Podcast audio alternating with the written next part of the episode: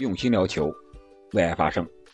昨天晚上，欧洲五大联赛的意甲率先进行了第二十八轮的一场比赛，那就是国米在主场对阵萨勒尼塔纳。这场比赛最终，国米五比零战胜了对手，结束了多项尴尬的记录。那本期节目我们就聊一聊这场比赛。这里是喜马拉雅出品的《憨憨聊球》，我是憨憨。那国米都有哪些尴尬记录呢？我们都知道，他在零比二在欧冠输给利物浦之后，加上这场比赛，还有在意甲零比二输给了萨索洛，然后零比零和热那亚逼平，又在意大利杯半决赛中和 AC 米兰战成了零比零平。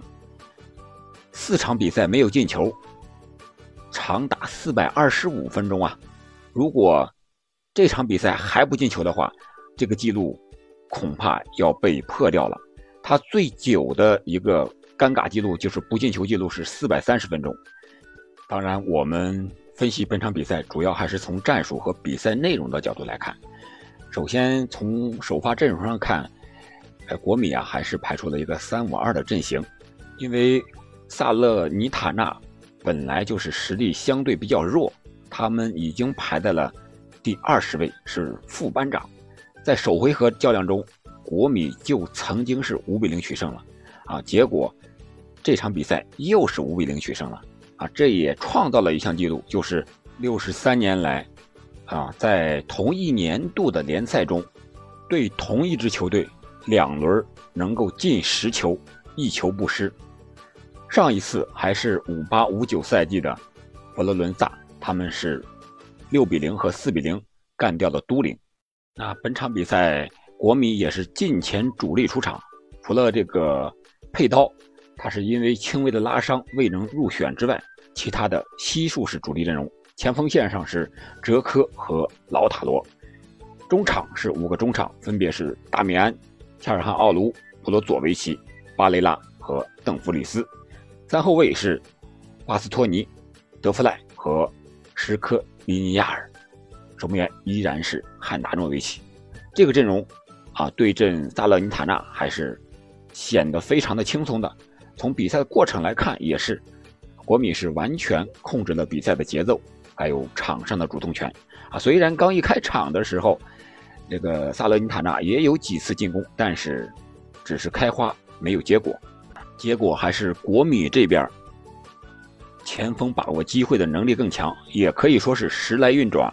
在四场没有进球之后，两名前锋都爆发了。老塔罗的帽子戏法，还有哲科的梅开二度，帮助国米是五比零打胜了这个保级的队伍。我们来看看比赛的具体的进程。其实老塔罗这场比赛，如果能把握机会再好一点的话，可以。上演五子登科，他第一脚射门是一个凌空的左脚垫射，直接打到横梁上了。他这个球一出来呀，让我直接就想到了1998年世界杯西班牙对阵尼日利亚劳尔那个进球。当时是下半场的第二分钟，劳尔接到耶罗的一个过顶长传，不停球，左脚脚弓一个端射，端射球门的反手方向。将球打进，而这个球老塔罗处理的，相对来说想求稳了，他让球垫地之后弹起来之后，又拿左脚一个脚背的一个弹射，结果这个力量稍微大了一点，打在横梁上了。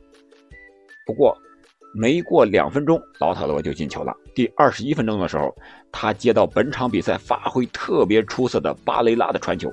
巴雷拉先是在右路进球，往中路内切，然后右脚外脚背的一个传球，直接打透了萨勒尼塔纳的防线，让老塔罗面对门将的一个单刀机会，推射球门的远角，重注立法，取得了一比零的一个相对来说比较好的开局。然后第三十九分钟，又是巴雷拉的传球，这次是在左侧用右脚的脚弓一个。直传球，这个球的距离大概有十五到十八米这么一个距离吧，传的是非常的舒服，传到了两名中后卫的之间。奥塔罗马丁内斯也是非常的冷静啊，晃过看守他的后卫之后，假动作啊，把人晃过去了，但是身体没有过去，直接左脚的一个推射，啊，球打进角入网，将比分变为了二比零。然后下半场，他又接哲科的边路的传中，第五十五分钟，用右脚推射，将球打进，上演了帽子戏法。而随后呢，哲科在六十三和六十八分钟分别接到格森斯和邓弗里斯的这个边路传中，先后两次推射破网，啊，这样哲科本场比赛也是贡献了两射一传。其实。本场比赛，别看这两个前锋都开张了，而且一个戴帽，一个是梅开二度，但是我觉得表现最亮眼的应该还是中场的巴雷拉。巴雷拉本场比赛确实发挥的非常好，除了那两次直接的助攻之外，还有哲科第一个进球也是巴雷拉在中场的组织啊。当时他是在大禁区的边沿持球准备组织进攻，他和戈森斯啊进行了一个。二过一的配合，格森斯套上，他顺势把这球传给了格森斯，格森斯然后一个左脚的传中传给了哲科，哲科也是没有浪费这个机会。但是整场比赛的节奏啊，我感觉还是比较慢的，特别是相对于英超和欧冠的节奏来看，是慢了很多。